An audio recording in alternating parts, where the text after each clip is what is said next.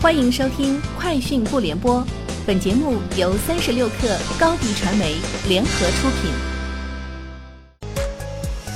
网罗新商业领域全天最热消息，欢迎收听《快讯不联播》。今天是二零一九年十月二十九号。阿里巴巴云智能事业群上周进行了一次架构调整，具体调整为原数字政府业务部升级为数字政府事业部，由副总裁许世军负责。原金融云业务部升级为新金融事业部，由副总裁刘伟光负责；原新零售业务部升级为新零售事业部，由副总裁肖丽华负责；原中国区域业务部升级为通用行业事业部，由资深总监任庚负责。对此，阿里云方面回应不予置评。美国特斯拉全球副总裁陶林透露，特斯拉上海超级工厂已经具备生产能力。现在正在等待相关审批流程，流程结束后马上可以正式生产和销售。第一期的预计周产量将达到三千辆。从内部人士处确认，二十九号午间，比特大陆联合创始人吴继涵向全员发送邮件，称决定解除詹克团在比特大陆的一切职务，即刻生效。邮件中称，比特大陆任何员工不得再执行詹克团的指令，不得参加詹克团召集的会议。如有违反，公司将视情节轻重考虑解除劳动合同；对公司经济利益造成损害的，公司将依法追究民事或刑事责任。三十六氪获悉，腾讯云正式宣布推出首款自研服务器星星海，该服务器是腾讯第一款真正为云而生的服务器，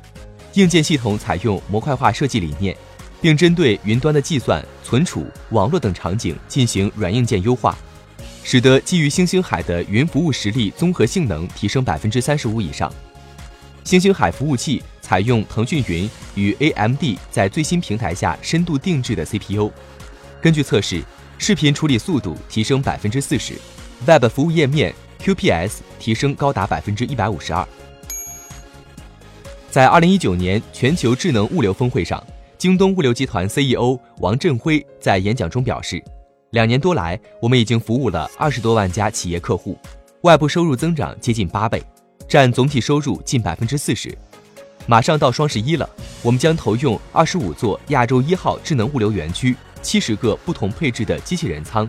有些分拣中心日订单处理能力已超一百万以上。三十六氪获悉，近日可口可乐开始涉足热饮市场，一口气推出了四款热饮新品。涵盖乔雅、美之源、纯茶社三大品牌，包括奶茶、拿铁、香蜜柚子和普洱消茶四种口味。其中，奶茶和香蜜柚子是专门针对中国消费者的热饮需求而开发的产品。此次推出的热饮系列均采用二百六十八毫升瓶的规格，